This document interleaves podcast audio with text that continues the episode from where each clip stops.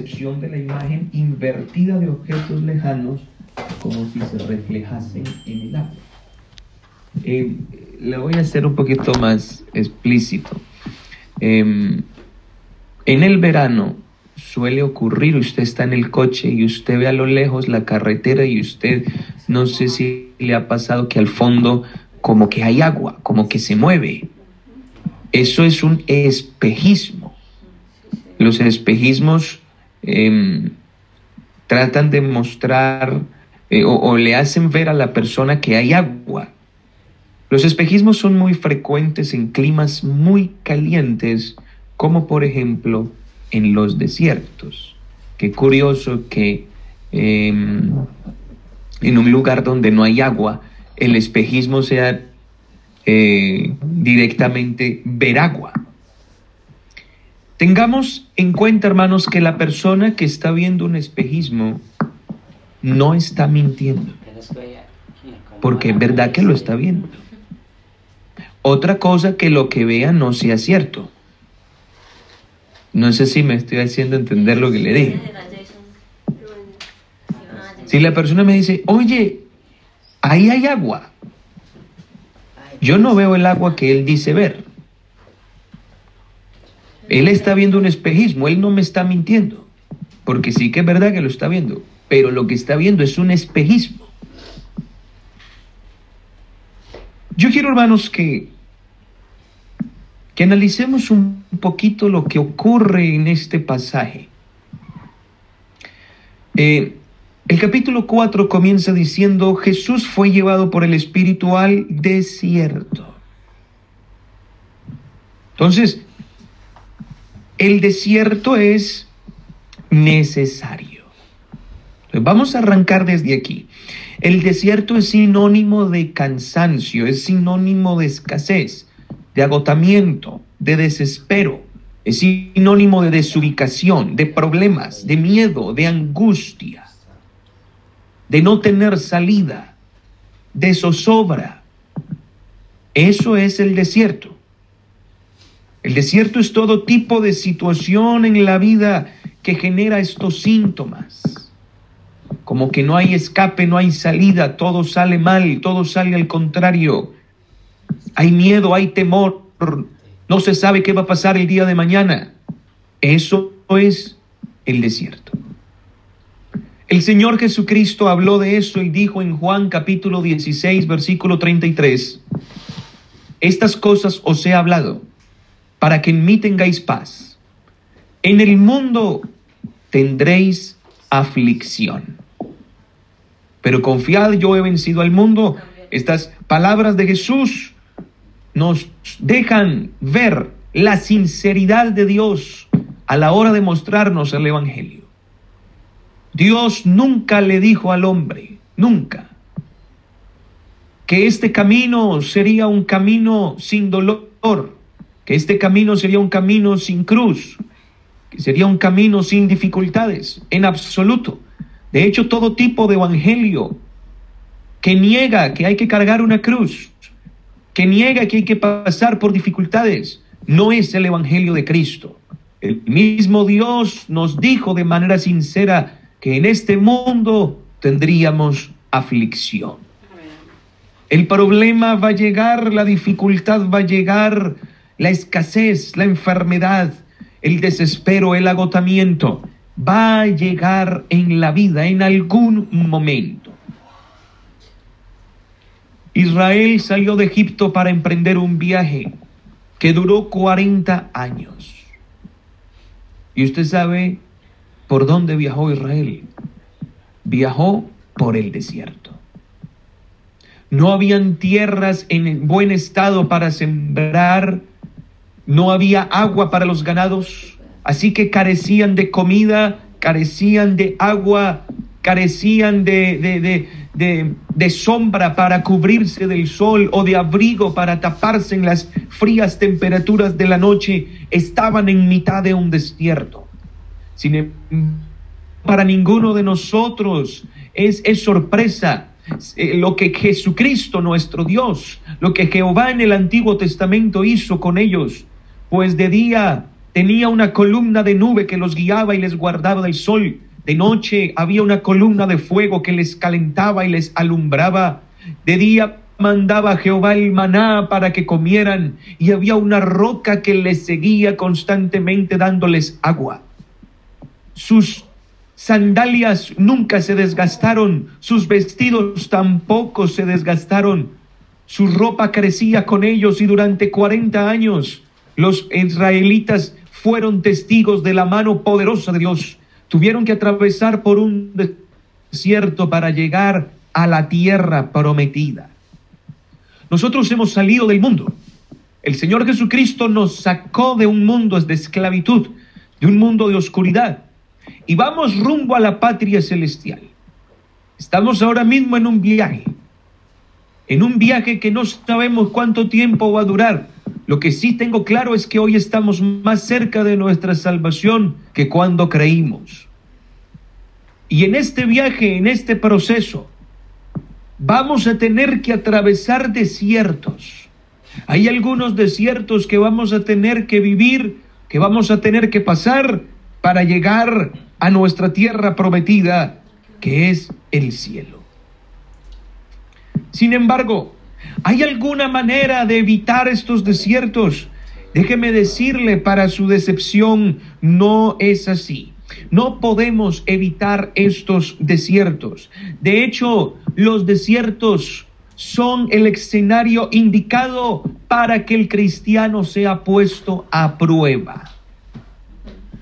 Y quiero que usted y yo vayamos eh, metiéndonos ya en lo que quiero decirles el escenario perfecto para que usted demuestre lo que usted verdaderamente es, es en los desiertos, es en los momentos críticos, en los momentos de dolor, en los momentos eh, difíciles. Ahí es donde usted va a demostrar lo que usted verdaderamente es.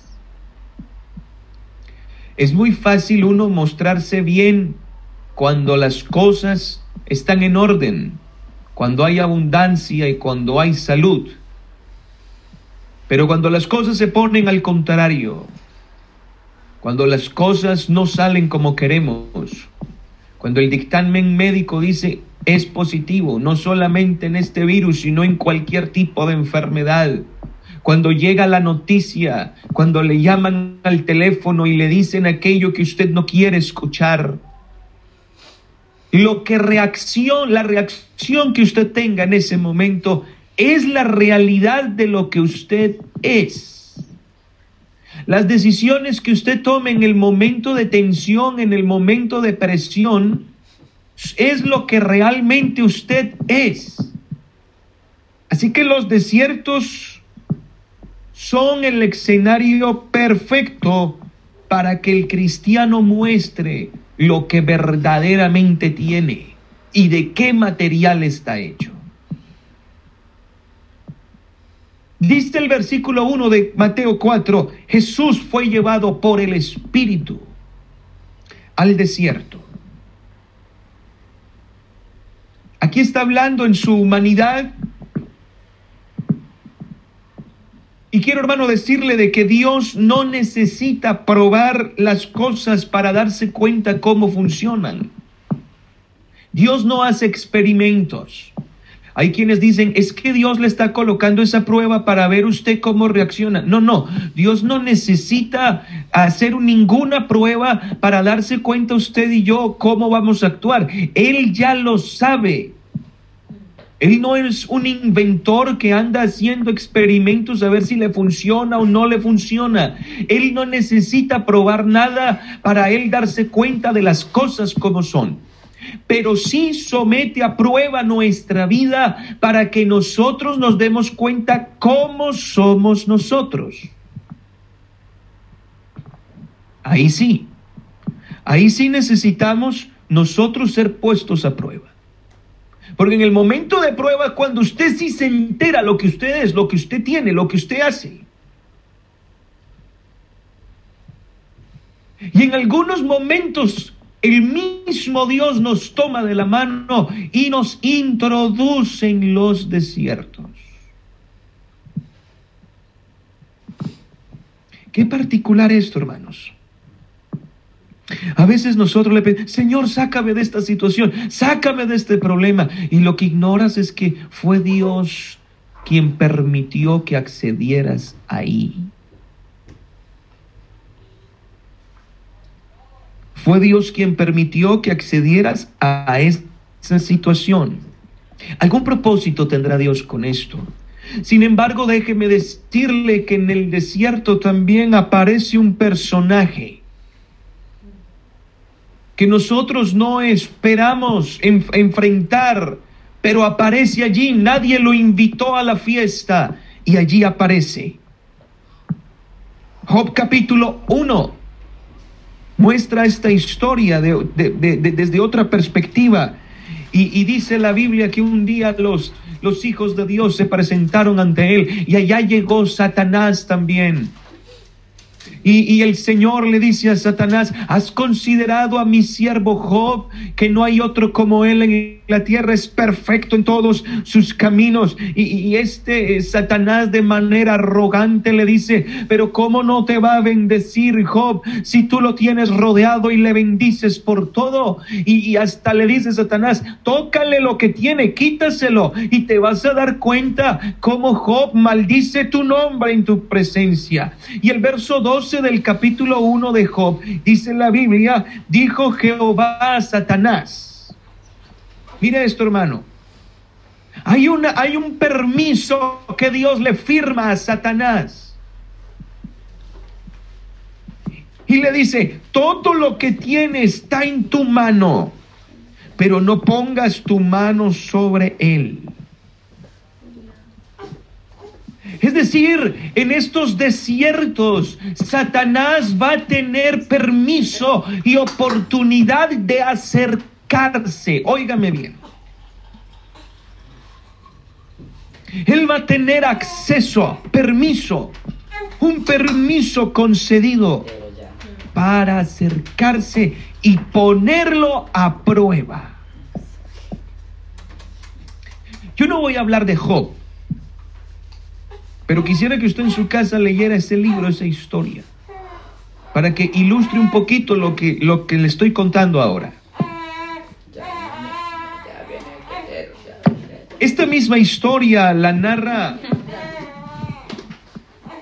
el evangelista Lucas. En el capítulo 4, versículo 1 y versículo 2,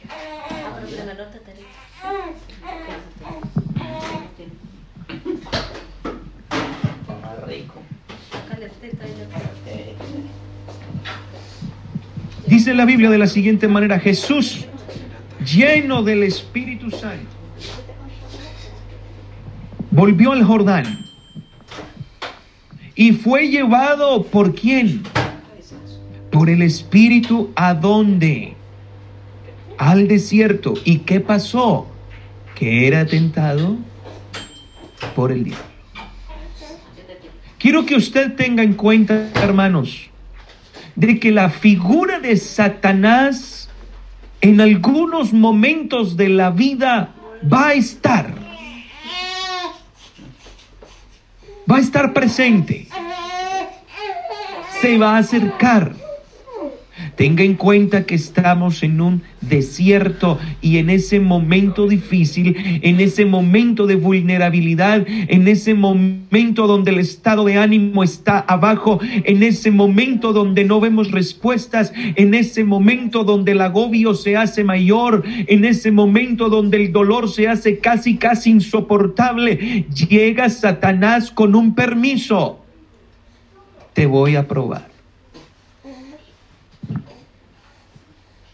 Ahora bien, yo no quiero que usted termine pensando, es que Dios le gusta hacerle daño a la gente y le da permiso a Satanás para que... No, no, no, no es así.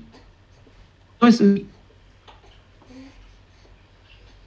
No es que Dios disfrute haciéndole daño a la... No, es que, hermano, nosotros somos hijos de Dios. Y ningún padre disfruta haciéndole daño a sus hijos. Al contrario, el Señor lo que está haciendo es edificar, enseñar. Lo que el Señor Jesucristo está haciendo es formar. Porque toda formación tiene que ser puesta a prueba. Miren esto, hermanos. Si nosotros prestamos especial atención a las palabras del evangelista Lucas, podemos darnos cuenta que Jesucristo en su humanidad estaba lleno del poder del Espíritu Santo antes de entrar en el desierto. Aquí ya voy tocando el punto que quiero decirle. Y usted verá que Jesucristo dice en la Biblia que entró allí y, ayunó 40 días y 40 noches. El único ayuno de Cristo reflejado en la Biblia es este, pero no quiere decir que no ayunó otras veces. Yo le pregunto, ¿usted cree que para que Jesús hubiera hecho ese ayuno, tendría que haber ayunado otras veces? Claro. Él tenía una vida de ayuno y de oración constante. Era una vida de disciplina espiritual en él y el ayuno y la oración formaban parte de su vida esencial. Por eso fue que pudo afrontar esos 40 días de ayuno. Aquí hay algo importante, hermanos. La oración, la oración trae revelación de Dios. Escúcheme bien lo que le voy a decir.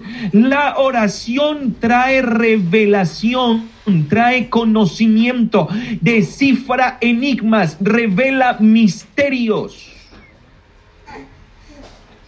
Eso es lo que hace la oración. En la vida se presentan cantidad de circunstancias, cantidad de interrogantes, cantidad de, situaciones en las que únicamente la revelación del Espíritu de Dios es lo que hará que el cristiano sepa qué tiene que hacer, cómo tiene que hacerlo y cuándo debe hacerlo. Pero ahora, ¿cómo sé y cómo recibo esa revelación? La oración es la fuente de la revelación divina. El escritor sagrado dijo, porque no andamos por vista, sino por fe. Nosotros andamos con los pies en la tierra, pero con el corazón en el cielo y con los ojos puestos en el autor y consumador de la fe. Lo que un cristiano ve no es lo que una persona sin Dios no ve. Una persona sin Dios no ve más allá de lo que sus ojos físicos pueden mostrar. Nosotros vivimos en una dimensión espiritual donde nuestros ojos logran divisar cosas sobrenaturales y donde nuestro espíritu alcanza a sentir lo que el espíritu humano no puede percibir. Así que se van a presentar situaciones donde la sabiduría y el conocimiento y la habilidad humana no le van a servir de nada para poder saber lo que tiene que hacer. Necesita la revelación. Necesita la revelación y para eso hay que orar. Recuerdo en una ocasión, le hablé a un grupo de muchachos y les dije, ¿ustedes estarían dispuestos a acompañarme a un trabajo que quiero hacer? Y me decían, ¿pero qué clase de trabajo es? Y yo no les quise decir pero dígame, dígame, porque es que si no, es que depende de lo que usted quiera hacer. De eso depende si yo voy, si no voy, si estoy, si no estoy. Entonces uno de esos muchachos me dijo, y se me quedó grabado eso en el corazón, y me dijo, eh, con, que, con tal que no sea para orar. Yo le dije, ¿No, te gusta orar? Me digo, no, qué pereza. Hermanos, eso no solamente le ocurre a los jóvenes, adolescentes o personas que, que, están eh, nuevas en la iglesia, en el Evangelio. No, no, hermano. Nosotros tenemos una carne que no quiere nada con la palabra, que no quiere nada con Dios. La misma escritura dice, el espíritu a la verdad está dispuesto, pero la carne es débil. La carne es débil. Y hay muchos que dicen que pereza la oración, que pereza buscar a Dios, pero estas personas no han entendido lo que en realidad es la oración o lo que en realidad otorga la oración. Si usted supiera, hermano, que cuando uno habla con Dios, las puertas del cielo se abren, los interrogantes se despejan, las puertas, hermanos, los cerrojos se quiebran, los caminos se forman, el cristiano sale de allí sabiendo lo que tiene que hacer eso es la oración.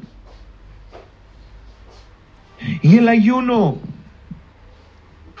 una práctica donde doblegamos la carne para que el Espíritu de Dios opere con poder. En esta ocasión no, no me voy a centrar a explicarle cómo te ayuna o qué es el ayuno. Lo que sí le puedo decir es que la Biblia está llena de muchos ejemplos de hombres y mujeres que ayunaron buscando al Señor y vieron su gloria manifestarse. Está el ayuno del profeta Moisés que clamó a Dios para que el Señor perdonara al pueblo. Está el ayuno del profeta Nehemías pidiendo la bendición y el respaldo de Dios para reconstruir unos muros. Está el ayuno de Esther, una mujer que invocó al Señor para que su pueblo fuera liberado de la muerte. El ayuno lo que hace es doblegar la carne y en el momento en que la carne es doblegada, el alma comienza a llenarse de poder. De poder. Miren, hermanos, si la oración otorga revelación, el ayuno otorga poder. Y yo quiero que usted se meta esto en la cabeza. Si la oración otorga revelación, el ayuno otorga poder.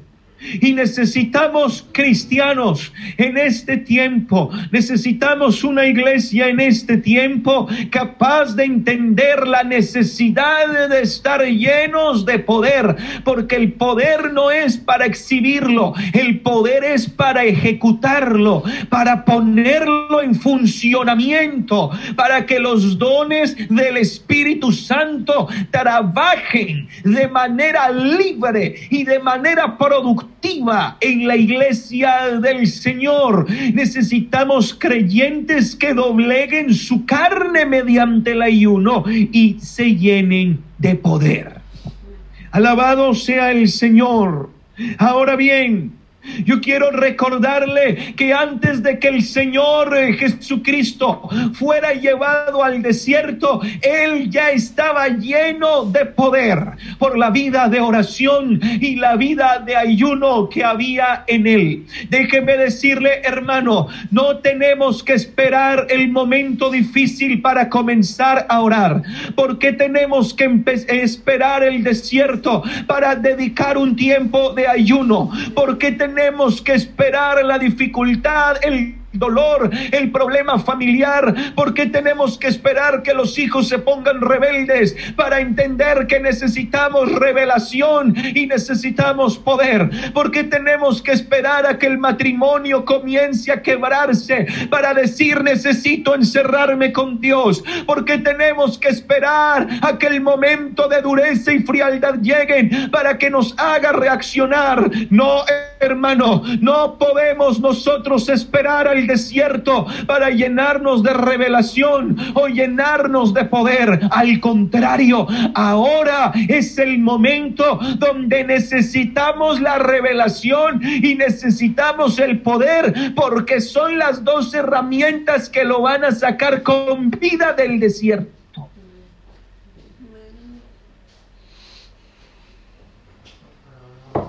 Hay una serie de televisión que me ha causado mucha mucha, mucha curiosidad.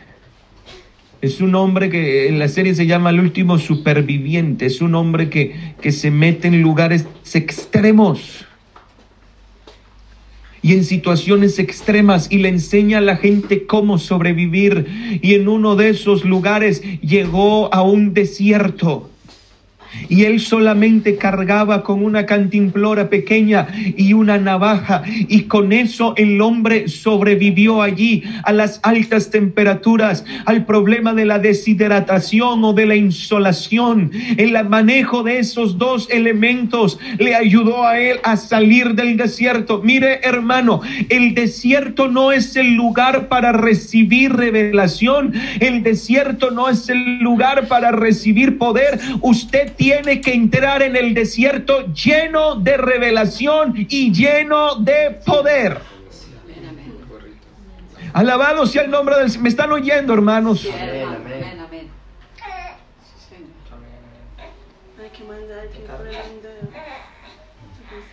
Quiere decir que entonces, cuando no estamos metidos en el desierto, el hombre tiende a relajarse. El Salmo 62, verso 10 dice que si se aumentan las riquezas, no pongáis el corazón en ellas. Hay momentos donde no estamos en un desierto, sino que estamos en un oasis. Estamos en un momento de abundancia. Estamos en un un momento de bonanza. Estamos en un tiempo de paz, de tranquilidad. En mi casa todo va bien. En mis hijos todos están bien. No nos duele ni una muela. Y hoy me llegó y este mes me llegó un extra del trabajo y, me, me dieron más de lo que yo esperaba. En la nómina me dieron un plus y hasta me dieron unos días pagos de vacaciones. Todo va bien. El coche lo tienes full de combustible. La nevera la tienes a reventar de combustible comida, todo va bien, tu familia está bien, todos están sanos. Y parece que a nadie le duele nada. Esos momentos también llegan, el momento donde sale la primavera en la vida, el momento donde el arco iris aparece, el momento donde el sol nace después de la tormenta. El problema es que esos momentos nos relajan Y como uno está también, y como no pasa nada, y como todo está en orden, pues como que no vemos la necesidad de estar orando y buscando al Señor, porque es que no tengo ningún inconveniente, y como que ya nos, nos tendemos a desconectarnos de la presencia de Dios, y la fuente de la revelación comienza a secarse. Imagínense si eso pasa con la oración, cuánto más con el ayuno, ni hablemos del ayuno. Hermano, ¿qué persona ayuna cuando todo va bien?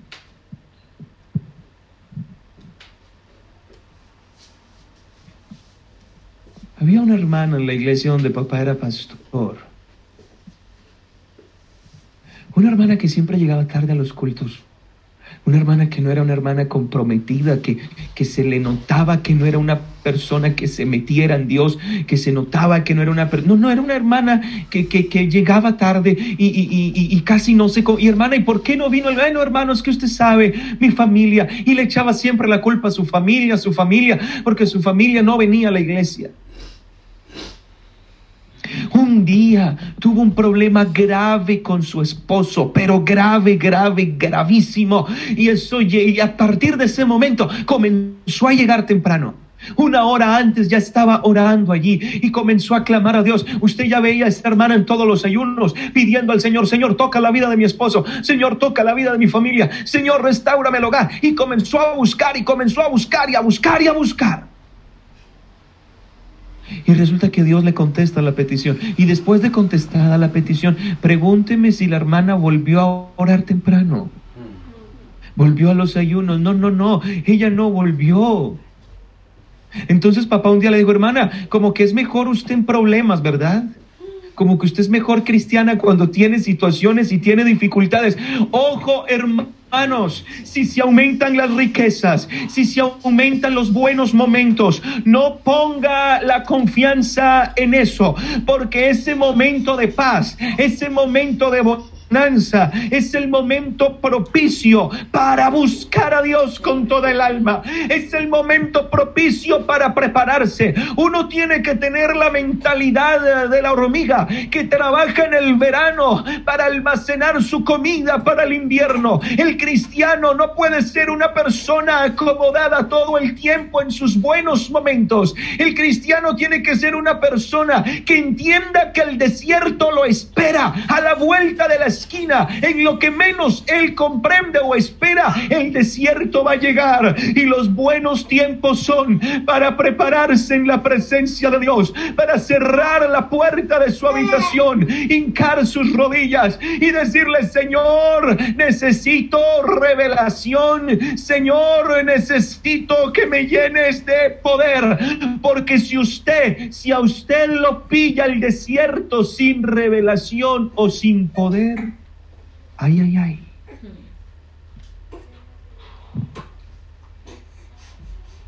La revelación y el poder marcarán la diferencia, hermanos. Porque déjeme recordarle que hay un invitado en la fiesta que se dio por invitado porque nadie lo invitó. Y le estoy hablando de Satanás y él va a ejecutar sus planes para matarlo a usted en, la, en el desierto, para acabar con su familia, para destruir sus proyectos, para acabar con su relación con Dios y si es posible, acabar con su salvación. Porque Satanás no ataca cuando todo va bien porque estamos fuertes, pero Él siempre va a atacar en los tiempos del corazón vulnerable y la revelación la necesitamos para que el Espíritu nos permita discernir cuál es el camino en medio del desierto. Hermano, yo admiro a estos beduinos del desierto que son guías. Ellos guían a la gente que hace turismo. Ellos les dicen por dónde deben caminar. Para uno el desierto desierto es igual, arena, arena y más arena, pero ellos lo conocen a la perfección y ellos no se pierden en el desierto. Cuando nosotros estamos en momentos de dificultad, las, las, las, las líneas se nos cruzan. es como si la brújula nos bailara. No sabemos por dónde ir. Todo nos parece igual, pero bendito revelación de Dios que nos ha sido dada para que nosotros entendamos cuál es el camino que tenemos que seguir y el poder del Espíritu Santo nos librará del peligro, nos librará de la trampa y del lazo del cazador.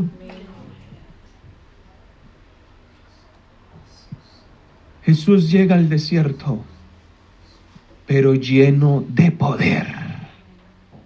El problema no es el desierto, el problema es cómo te enfrentas a él. Y el verso número 3 nos muestra el primer espejismo que Satanás coloca. Pan o piedra. Vino a él el tentador y le dijo, si eres hijo de Dios, di que estas piedras se conviertan en pan. Quiero recordarles que estamos en el desierto, donde hay necesidad, donde hay hambre.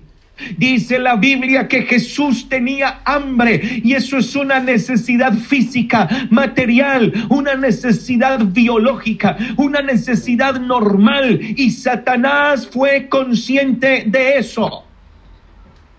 Así que como él lo que quería era destruir a Jesús, él aparece con un espejismo y coge una piedra en su mano y la convierte a los ojos de Jesús en un pan.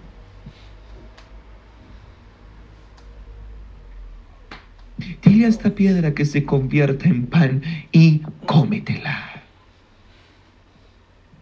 A mí me llama la atención algo, hermanos, y es que esto es una acción de extrema crueldad en la cual no hay afecto natural. El mismo Señor indica que ni la persona más mala del mundo haría esto. Lucas 11, verso 11 dice, ¿qué padre de vosotros si su hijo le pide pan le dará una piedra? Así que dando a entender que lugar de pan es Satanás. Así que el diablo aprovechará la necesidad, la dificultad de la persona para ofrecerle una, un espejismo como solución. Escúcheme bien, hermano. Satanás va a ofrecerle a usted un espejismo como solución cuando usted entre en el desierto. Y el propósito de Satanás es que usted no vea la piedra, sino que usted vea el pan. Y la piedra es dura, la piedra es un estorbo en el camino, la piedra genera dolor cuando te golpeas con ella. ¿Cómo puedes confundir la piedra con un pan? Que el pan es suave, es comestible, hace bien al cuerpo. En el momento en que te metas una piedra en la boca y la trates de masticar, va a sufrir tu dentadura. Es posible que te partas algunos dientes, es posible que rompas tu encía y vas a ver tu boca llena de sangre, pero la piedra va a seguir siendo piedra.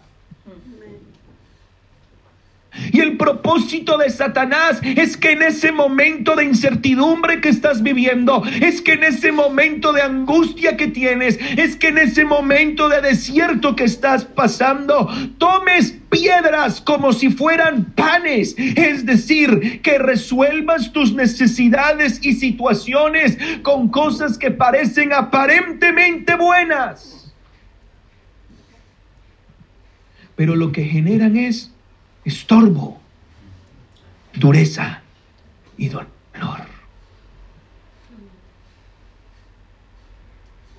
Hermano, cuando una persona está en el desierto, cuando una persona está en el desierto, está buscando una salida de alguna manera. Hay hambre y hay necesidad. Está dolorido, está viviendo una situación angustiosa y aparece el tentador ofreciéndole algo.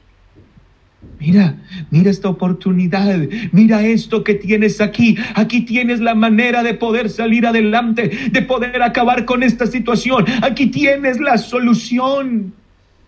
Oh hermano, qué importante es la revelación y el poder, porque mire lo que Jesús responde en el verso 4. Escrito está, no solo de pan vive el hombre, sino de toda palabra que sale de la boca de Dios. Miren hermano, el poder y la revelación guían al creyente a no dejarse llevar por ilusiones ópticas o por espejismos, pues revelará que aquella decisión que tú vas a tomar no es pan, no es solución, es una piedra que a la larga te va a estorbar el camino, te va a impedir el avance y te va a provocar daños. Yo no sé si usted se ha dado cuenta que las peores decisiones son tomadas en el momento de presión.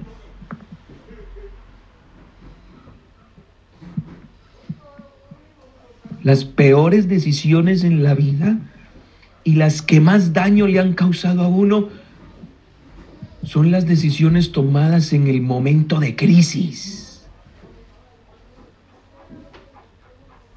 Yo le quiero preguntar, hermano, ¿cuántas decisiones usted ha tomado que se han convertido en un estorbo para su vida con Dios? ¿Cuántas decisiones o cosas usted ha hecho que se han convertido en un estorbo para su familia? No era pan, era una piedra. No era solución. Lo que hizo fue estorbarte, detener el avance. Ah, pero yo le pregunto, y si le ha pasado, la pregunta es, ¿por qué le pasó? Ay, hermano, es que mire esa decisión que tomé y ahora yo estoy pidiendo a Dios que, hermano, pero es que no tenemos que haber caído en eso. Si usted cayó en eso, la pregunta es, ¿dónde estaba la revelación? ¿Dónde estaba el poder? Alabado sea el nombre del Señor. El cristiano que toma decisiones a la ligera El cristiano que luego se ve metido en situaciones y en problemas más graves y ya no puede y ya no avanza. Mi pregunta es, si Dios es tan bueno, ¿qué pasó contigo? ¿Por qué caíste ahí? Es que hermano, la fuente de la revelación, la fuente del poder, tú la abandonaste hace mucho tiempo. ¿Cómo quieres que Dios te haga ver? la realidad de lo que se te está ofreciendo.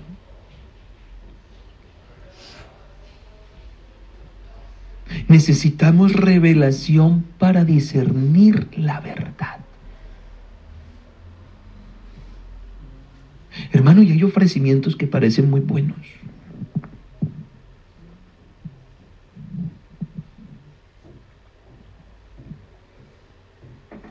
No todo lo que brilla es oro. Y se lo digo en el nombre de Jesucristo. Alguien me dijo por ahí, ¿usted quiere saber cuándo es la voluntad de Dios? La voluntad de Dios es cuando las cosas suceden solitas y las puertas se abren como las puertas automáticas de un centro comercial. Yo dije por dentro, está equivocado. Porque no todas las puertas que se abren solas es porque Dios las abre. Recuerde que hay un tentador que le hace mostrar a usted un espejismo mostrándole las piedras como panes. Ojo hermano con esa decisión que usted va a tomar. Y le estoy hablando en el nombre de Jesús y no sé a quién le estoy hablando. Hay decisiones que están a punto de ser tomadas y tenga cuidado porque no es solución, es una trampa. Y lo que va a hacer es estorbarlo le va a quitar el tiempo para el culto. Le va a quitar el tiempo para cuidar a su familia. Le va a quitar el tiempo para cuidar a sus hijos. Le va a tener el tiempo para quitar el tiempo para la consagración. Le va a quitar el tiempo para meterse en Dios. Y, y va a convertirse en un estorbo. No era pan. Señor, ¿era por qué estoy metido aquí? Sácame de aquí. ¿Quién te manda a desconectarte de la fuente? ¿No dice la Biblia, clama a mí? Yo te responderé.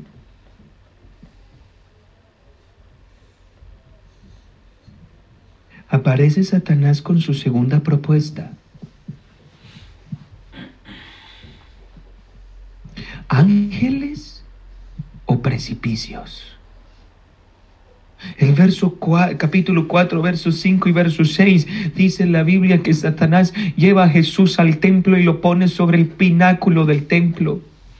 El historiador Josefo dice que era una caída libre de 117 metros de altura, desde el pináculo del templo hasta el final. Era todo un precipicio y lo lleva allí. Y estando allá en la parte de arriba el tentador le muestra un espejismo y le dice échate hacia abajo porque no dice la escritura que a sus ángeles mandará acerca de ti para que tu pie no tropiece en piedra como quien dice lánzate que ahí no hay un precipicio. Ahí lo que hay son ángeles que te van a cuidar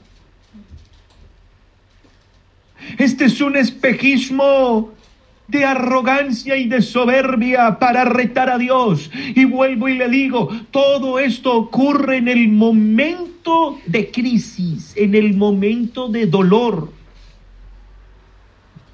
Y este espejismo viene para para decirle a usted, no, no hay ningún peligro en esto que vas a hacer, tranquilo, es la voluntad de Dios.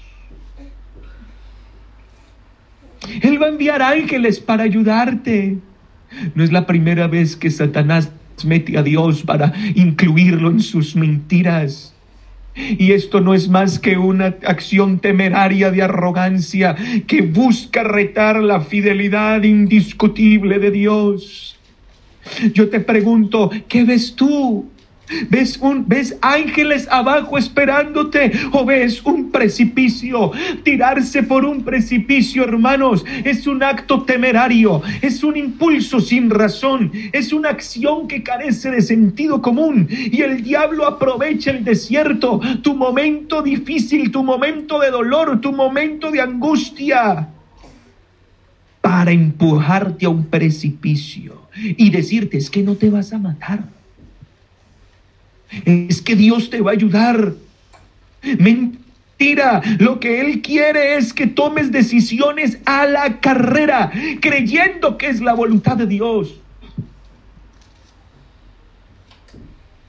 Decisiones fuertes, decisiones drásticas en un momento y lo que está haciendo es decirte, tírate. Y lo que está haciendo es empujándote a la muerte. Mira, hermano, cuando estaba estudiando esto, Dios trajo a mi memoria una, anécdota. Cuando éramos pastores con mi esposa aquí en Madrid.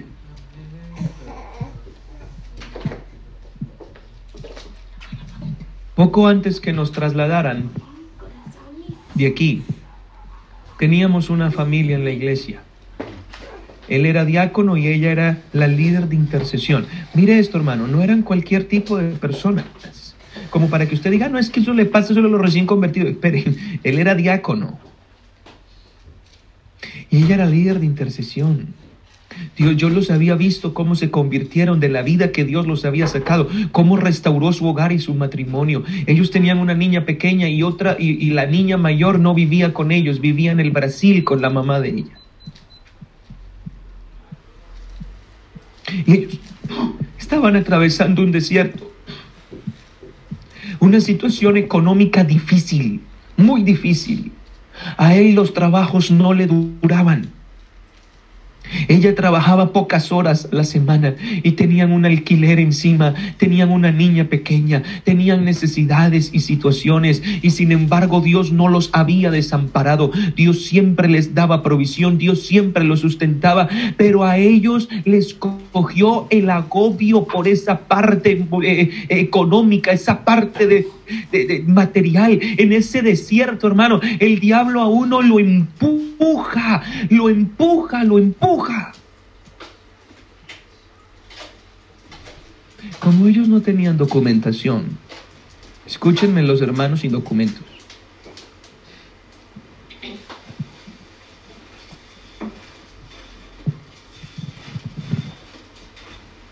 Usted es hijo de Dios, usted no es cualquiera.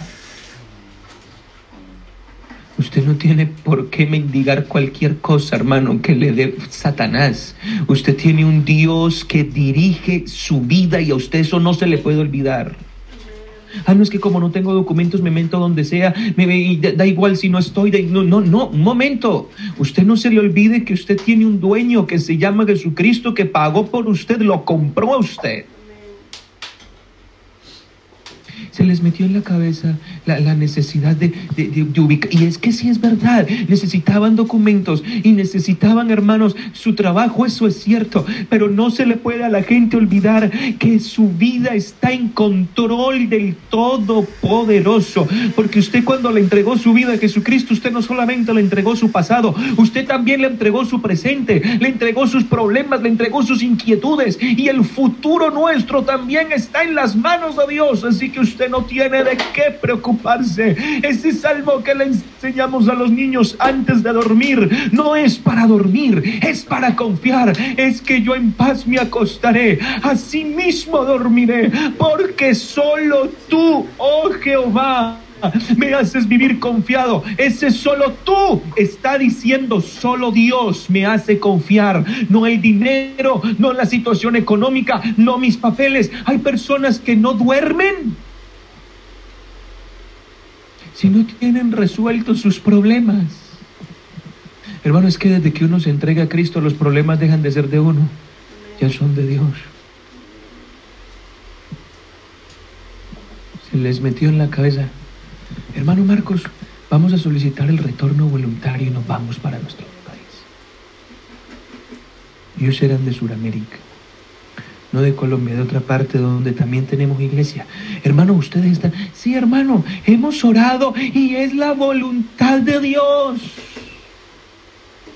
Porque allá hay iglesia, allá tenemos nuestras familias, allá está nuestra niña, así que allá vamos a tener trabajo. Ya mi suegro tiene donde ubicar a mi esposo y ya mi, mi, papá tiene donde ayudarme a mí y vamos a tener empleo, ya tenemos casa y ya tenemos todo. Vamos a pedir el retorno voluntario, el gobierno nos da los, los tiquetes, hermano, y vamos a estar bien porque está la iglesia. Y es como la voz de Satanás mirándole el precipicio y diciéndole, a tus ángeles va a mandar cerca de ti que te guarde en todos tus caminos. Y ellos estaban seguros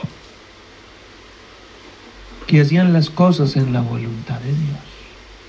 Ojo, y ella era la líder de intercesión.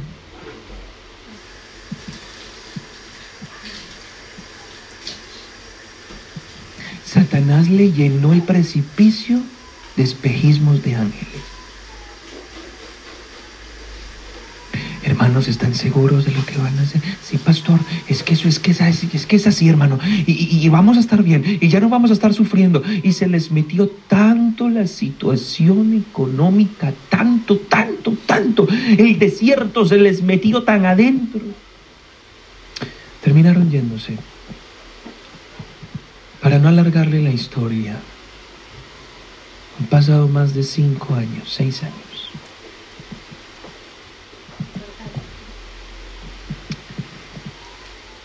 Los dos terminaron separados.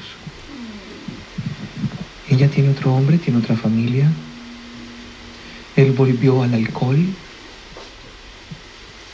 con trabajo, con familia y hasta con iglesia. Y no eran ángeles, era un precipicio. Yo pregunto, ¿dónde estaba la revelación del Espíritu que le dijera, detente, no tomes esa decisión porque es un engaño? ¿Dónde estaba el poder del Espíritu Santo que le hablara a esa persona y le dijera, no te dejes empujar? Hoy yo quiero hablarle a algún creyente que está siendo empujado, que la crisis o la situación lo está rinconando y lo quiere obligar a hacer cosas que él cree que está bien y se ha convencido que es la voluntad de Dios. Hermano amado, la Biblia nos dice, renovaos en el entendimiento, en el espíritu de vuestro entendimiento, para que comprobéis cuál sea la buena voluntad de Dios, agradable y perfecta. Pero para comprobar la voluntad de Dios hay que renovar el entendimiento. ¿Y cómo se renueva en el entendimiento? Busque a Dios en oración internes en la presencia de Dios para que haya revelación, porque hoy esta familia está hecha pedazos abajo en el, en el, en el precipicio. No hace mucho me escribieron, pastor, ore por nosotros. Yo quiero volver a Dios. ¿Por qué se cayeron ahí? No era la voluntad de Dios, pero en el desierto perdieron el norte. Los espejismos los mataron Oh hermano, a veces es necesario pasar por el dolor, por la dificultad y todo lo que brilla no viene de la presencia de Dios. A veces la voluntad de Dios es aguantar un poco más en el desierto, porque la Biblia dice, aunque ande en valle de sombra y de muerte, no temeré mal alguno, porque tú estarás conmigo. A lo mejor el propósito de Dios por el momento no sea sacarte del desierto, sea mostrarte su gloria en medio del desierto. Si no hay desierto, no hay columna de nube. Si no hay desierto, no hay maná. Si no hay desierto, no hay una roca brotando agua. Si no hay un horno de fuego, no hay tres hombres caminando en medio de él. Si no hay un foso de leones, no hay un hombre que testifique que los ángeles cierran la boca de los leones. Si no hay tormentas, no hay quien se pare y mande a calmar la tormenta. Es necesario por ahí. Tienes que aguantar un poco más, pero reprende en esta hora la obra del diablo. Pídele a Dios que te permita ver con claridad las cosas que se están presentando en el camino y no tomes decisiones a la ligera. Yo siento la presencia del Señor en esta mañana. Oh, aleluya, aleluya, aleluya. Hermano, siento que esta palabra es una palabra de aviso para alguien. Dios le está avisando, más vale que me busque y yo te mostraré cosas grandes y ocultas.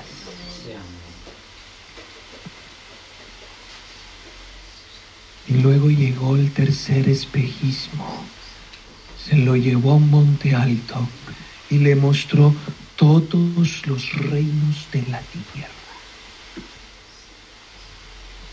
Y todo esto te daré si postrado me adorares, capítulo 4, verso 8 y 9, y un espejismo para cuestionar a Dios. Hermano, en el desierto no hay nada, lo que hay es escasez.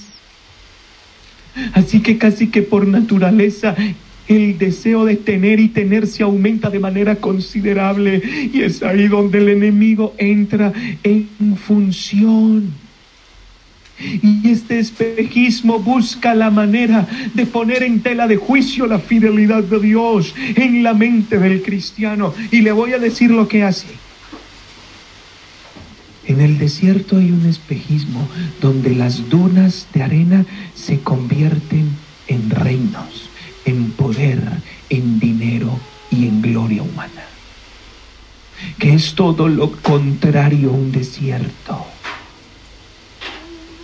Y Satanás le muestra eso a la persona despertando su codicia por lo material. ¿No dice el escritor sagrado, teniendo sustento y abrigo, contentaos con ello? Pero cuando llega el espejismo, la persona comienza a desesperarse. No, pero es que me hace falta esto, me hace falta aquello, y es que mis hijos acá, y es que mi familia aquí, y es que mi casa acá, y es que mi casa más allá, y es que necesito esto, y es que necesito lo otro. Comienza a despertarse un deseo por lo natural, desenfrenado, desenfrenado, y aparece la avaricia, aparece la codicia su mente queda nublada. La persona no ve más allá que el signo euros en sus pupilas. Las ansias de tener y de tener y de tener y de tener. Hermanos que acaban de llegar de Colombia, déjenme decirles, bájense de la nube si ustedes creyeron que aquí iba a vivir el sueño europeo. Hermano, el sueño europeo se acabó hace más de 10 años. En el año 2007 entró una crisis que acabó con el país. Aquí no estamos viviendo ningún sueño europeo. Bájese de esa nube si usted llegó aquí a España para vivir una mejor vida. No, Señor. Si usted es hijo de Dios, Dios lo trajo usted aquí para que se encuentre con Él, para que lo conozca a Él, para que comience a caminar con Él. Pero Satanás le está poniendo ahí el deseo continuo por lo material. Y no es que no sea necesario lo económico, claro que sí. La misma Biblia manda a trabajar a las personas porque el que no trabaja, que no coma. Pero lo que no aprueba la escritura es que lo material se ponga por encima de lo espiritual. Porque la Biblia dice, porque os afanáis por las cosas que habréis de comer o lo que habréis de vestir. No es el cuerpo más que el alimento y la vida más que el vestido. Vuestro Padre sabe que tenéis necesidad de estas cosas, mas buscad primeramente, primeramente, primeramente Escúcheme bien, buscar primeramente el reino de Dios y su justicia y todas estas cosas os serán añadidas. Y eso es lo que está ocurriendo con la vida de muchos. Están agobiados con lo material, viven solo para trabajar. Trabajo, hermano, ¿por qué no voy al culto? No, hermano, trabajo, trabajo, trabajo. Tienen un trabajo y se meten en otro. Y teniendo dos se meten en otro. Ya no tienen tiempo ni para la familia, no tienen tiempo ni para dormir, no tienen tiempo ni para descansar, cuanto menos para buscar a Dios y no les soluciona nada y no les alcanza lo que tienen. Es como que si todo lo que recogieran cayera en saco roto y se esfuerzan trabajando. Ah, pero yo le pregunto, es un espejismo. No es real. Por eso es que te estás dando tanto palo y te estás agobiando tanto y las cosas no salen. Y cuando aparece esa figura lo primero que hace el espejismo es hacer que tú dudes de la fidelidad de Dios. Siendo pastor en Elda, llegó una familia de Colombia hace poco. Lleva escaso año y pocos meses. Este joven es hijo de un diácono de nuestra iglesia allí. Este muchacho venía en un proceso espiritual malo. Y él comenzó aquí a intentar levantarse, ponerse de pie. A los pocos meses su esposa y su hijo llegaron acá a España con él. Y él como que arrancaba y se detenía, y volvía y arrancaba y se detenía. Yo miraba que él podía pasar varias semanas sin estar en un culto, y yo lo llamaba fulanito, porque, ah, hermano, trabajo, y trabajo por allá, y trabajo por acá. Y me tocó un día hablar con él, un día de esos que fue al culto. Y le hablé como a un hombre que conoce a Dios, no como a un inconverso. Y le dije, oiga, ¿qué es lo que ocurre? Que ahora todo es economía, ahora todo es eso y dónde queda Dios. Y él comenzó como a, a, evadirme las cosas. Ah, no, pastor, es que me salió un trabajo por ahí en una discoteca. Y yo, ah, sí. O sea que usted por dinero se mete donde sea, cuando sea y no le importan sus principios. Y el muchacho comenzó a ponerse tenso hasta que llegó un momento donde me dice, a ver, pastor, yo le voy a usted a ser franco. Yo lo que no consigo en mi mente es porque si yo soy fiel a Dios, es porque si yo sigo a Dios, es porque si soy supuestamente hijo del que todo lo tiene, ¿por qué tengo que vivir en esta situación? Eso es lo que hace el espejismo, hacerle dudar a usted de que Dios es fiel, hacerle creer a usted que usted merece más. Y déjeme decirle que todo lo que usted tiene no lo tiene porque lo merezca, lo tiene por la absoluta y divina gracia de Dios, porque fue Dios quien quiso dárselo, no porque usted ni yo lo merezcamos. Pero lo que hace Satanás es hacer que usted reniegue, es hacer que usted busque, es hacer que usted diga, es que si Dios, ¿por qué? Eso es un espejismo. Usted está metido en un desierto y Satanás le está mostrando los reinos, el dinero y todo lo que hay. Pero con una condición. Si postrado me adoraré. ¿Usted sabe que no hace falta arrodillársele al diablo para adorarlo? No hace falta decir te adoro Satanás para que usted sienta que lo está adorando. No, hermano. Es que en el momento en que usted duda de quién es Dios, en el momento en que usted reniega, en el momento en que usted cuestiona, en el momento en que usted deja de confiar, y deja de buscar a Dios, y automáticamente usted está rindiendo adoración al príncipe de este mundo. Usted le está creyendo al mentiroso que le está ofreciendo una imagen allí. Usted, es el, usted inmediatamente comienza a volcarse en esa situación y ya no le rinde oración y adoración al que verdaderamente lo merece, sino que usted con su cuestionamiento y su alejamiento está rindiendo adoración oración al que no es. Hay poder en el nombre del Señor Jesucristo. El hermano leía comenzando el culto. Nada falta a los que le temen.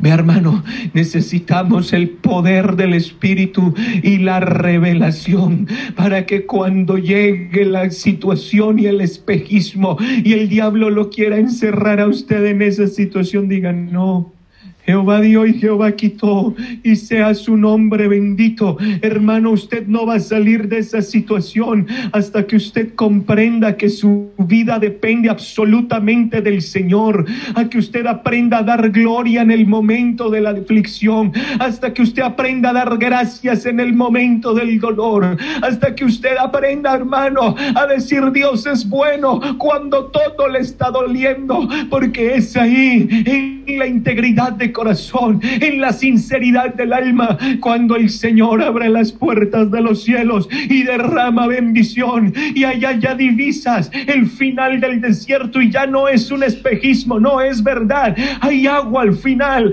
hay palmeras, hay sombra, hay alimento, porque después de los desiertos hay vida, hay victoria y hay bendición. Muchos de nosotros podemos decir, hemos pasado por muchos desiertos y aquí estamos pero yo quiero hablarle a algún corazón que está perdido en el desierto, que no hace sino dar vueltas y vueltas y vueltas y vueltas y vueltas. Oiga la voz del Espíritu en esta mañana que le está diciendo dónde está la revelación, dónde está el poder. Es que te estás dejando llevar de tantas cosas que ya ni tiempo tienes para hablar conmigo. Por eso cuando llegan los desiertos, Satanás se divierte haciendo contigo lo que quiere. Pero en el nombre de Jesucristo. Quiera Dios que su mano se meta en la vida de alguien, que lo sacude en esta mañana y lo saque de esa situación y le haga entender que lo único que lo hace salir libre de los desiertos y de sus espejismos es la llenura del Espíritu de Dios. Es volver a la oración, hermanos, volver a la intimidad, volver a la relación, volver a la dependencia absoluta, no parcial, sino absoluta de Dios, porque la persona que busca a Dios nunca estará perdida. Nunca. El bien y la misericordia me seguirán todos los días de mi vida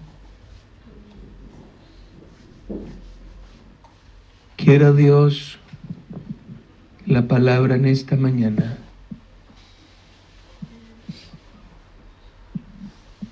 Le haga entender a alguien que no todo lo que usted está viendo es.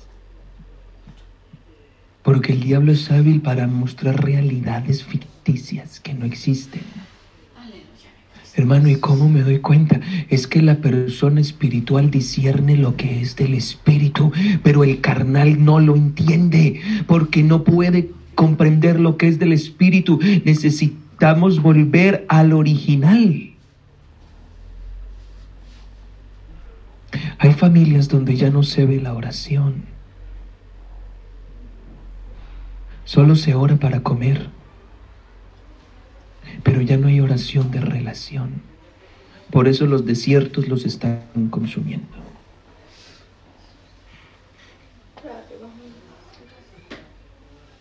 Hay vidas que ya no, no, tienen tiempo para, para clamar, no tienen tiempo para, para buscar a Dios.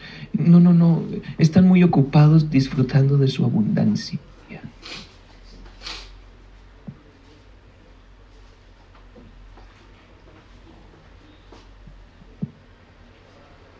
El himno dice, oh alaba, simplemente alaba.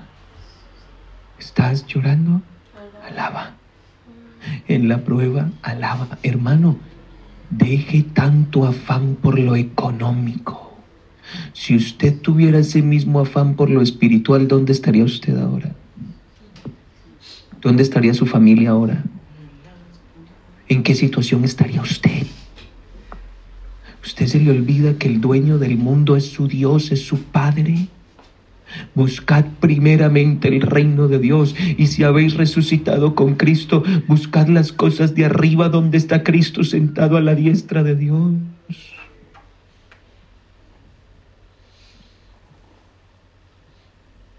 Los desiertos habrá que pasarlos. Yo no sé qué espejismo Satanás va a traer a mi vida. Ha traído muchos y no sé cuáles va a traer. Pero hermano, yo le garantizo por el poder del Espíritu Santo. Ve hermano, y esto para los jóvenes que me escuchan solteros, Satanás también pone espejismos con, con futuras parejas. Ah, no, es, ella es la, voluntad de y pero si usted se agarra de la mano de Dios, Dios le desbarata el espejismo y le abre la puerta y le permite ver con claridad. Si usted se come la piedra, el que sufre es usted. Si usted se lanza del precipicio, el que se mata es usted. Y si usted cuestiona a Dios y deja de adorar a Dios, el que se pierde y se condena es usted. No fue el desierto, fue la falta de revelación.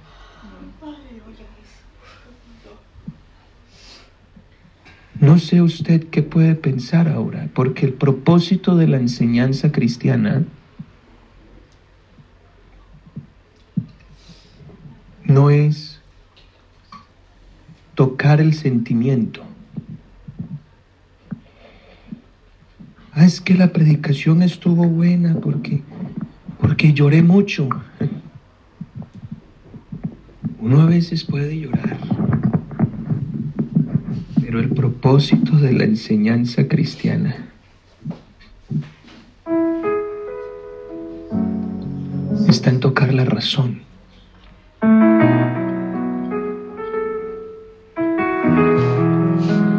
Señor por boca del profeta Oseas habló de Israel diciendo, la llevaré al desierto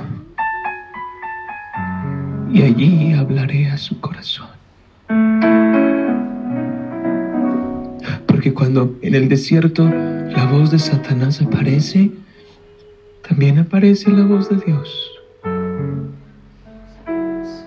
También aparece la revelación de Jesús.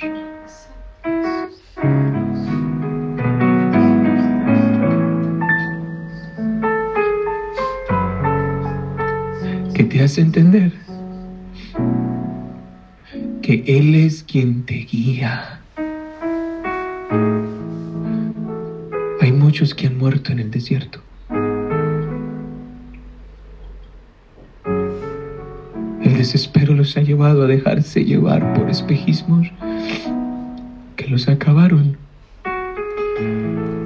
Hoy hay familias rotas, ministerios destruidos, hijos acabados por piedras que se comieron, por precipicios a los que se aventaron, por adoraciones no entregadas a Dios.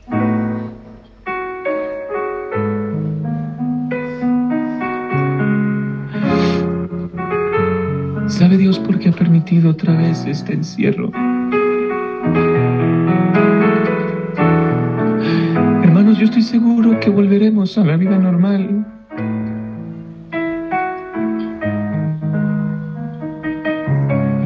será cuando Dios lo determine.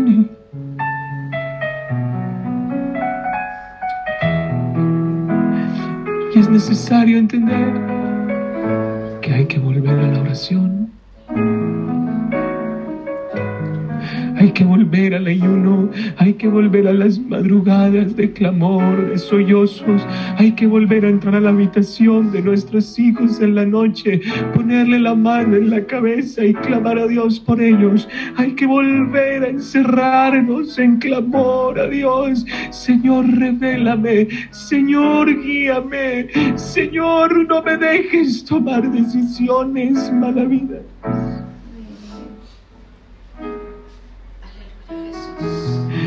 Señor, yo te imploro en esta hora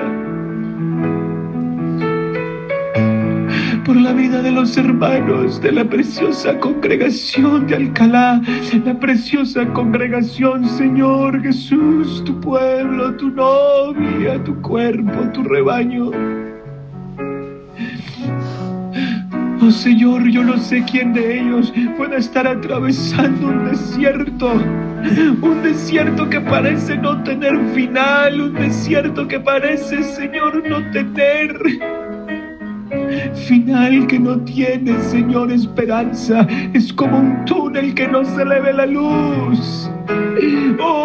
Hay muchos espejismos que se muestran delante de sus ojos. Hay piedras que parecen pan. Hay precipicios llenos de ángeles. Hay una cantidad, Señor Jesús, de reinos que hay delante de nuestros ojos. Y el corazón de algunos tiembla y se está dejando seducir. Pero por el poder del Espíritu de Dios, oh Señor, yo te ruego que abras el entendimiento, que quites la venda de los ojos y le hagas entender a tu pueblo, a tu iglesia, a los tuyos que eres tú quien lo sostiene, que eres tú quien da el maná, porque en el desierto todavía hay maná, en el desierto todavía hay, hay agua de la roca, en el desierto todavía está la columna de nube, la columna de fuego, en el desierto aún está la presencia de Dios, en el desierto aún está la gloria de Jesús guiándonos. disipa al tentador, disipa, Señor Jesús, todo espejismo y déjanos ver con claridad. Salva a alguien del precipicio, salva a alguien del precipicio. Renueva el ambiente de la oración. Renueva la pasión por el ayuno, Señor. Renueva la pasión por tu presencia.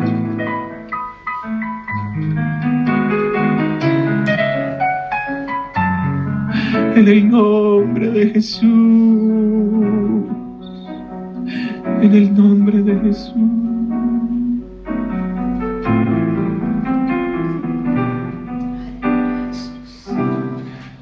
Te necesito, Señor. Por favor, dame tu mano. Tengo sed de ti, oh Dios.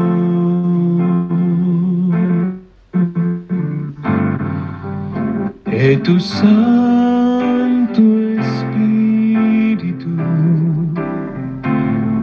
dispuesto está mi corazón.